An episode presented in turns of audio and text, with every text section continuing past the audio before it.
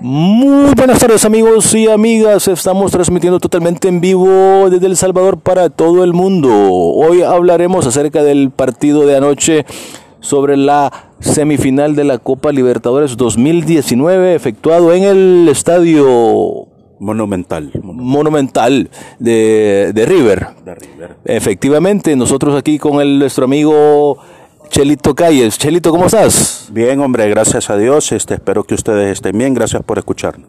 Bueno, bueno, vamos a hablar acerca de un poco del partido que fue la primera parte de la semifinal que se viene sobre la Copa Libertadores, que como siempre Boca y River protagonizan mucho rivalismo desde mucho tiempo sobre el, eh, la Liga Argentina, sobre la Copa Libertadores y sobre amistosos, pero siempre una rivalidad bonita, una rivalidad sana, pero el día de ayer le fue 100% a River Play, Chelito. Sí, en efecto, creo que las lecturas lo dicen todo. La posesión, más del 60% fue posesión de River Plate. Unas jugadas que Boca tuvo, pero realmente la posición que tuvo, la posesión de pelota que tuvo River Plate fue excelente. Unas líneas en términos generales, defensa, ataque eh, y mediocampo excelentes, dejaban ciertas dudas en unos principios, eh, pero las decisiones son las decisiones y pues River Plate también generó, generó mucho más que Boca, hay que decirlo.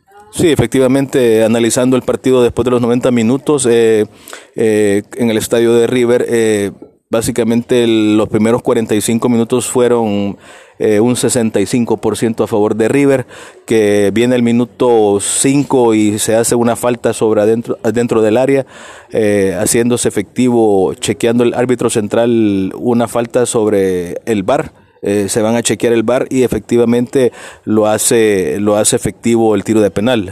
Sí, Santos Borré, Santos Borré que lo hace efectivo, pero al, mismo tiempo es una, es una bonita experiencia que te da que ya eh, la Copa Santa, la Copa Libertadores está teniendo el bar.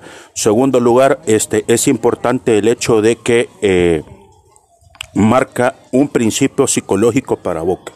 Creo que más bien en este instante fue Boca el que, el que, el que no generó, no generó, generó mucho más River, fue mucho más River, más propositivo.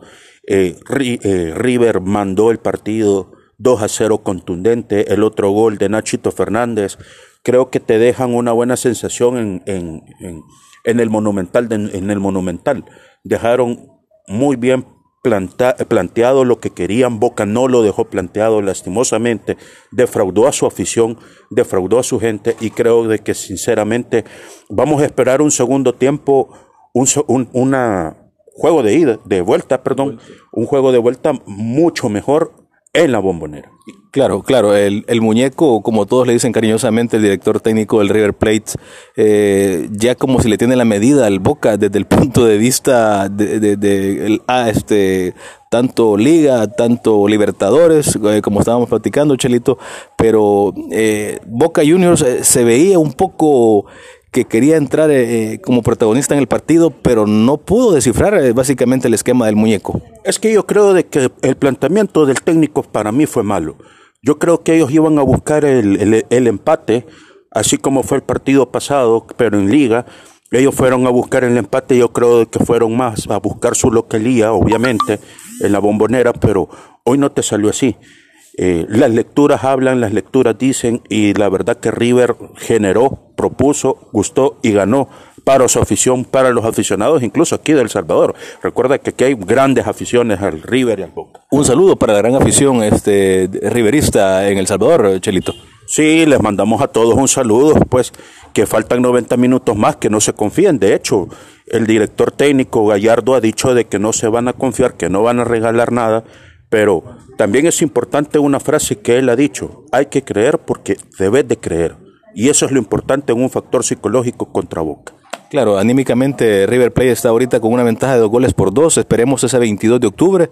Si no me equivoco, el de vuelta eh, sería en la, en la bombonera. Eh, Chelito, este, pero básicamente llegó el segundo gol a través del jugador.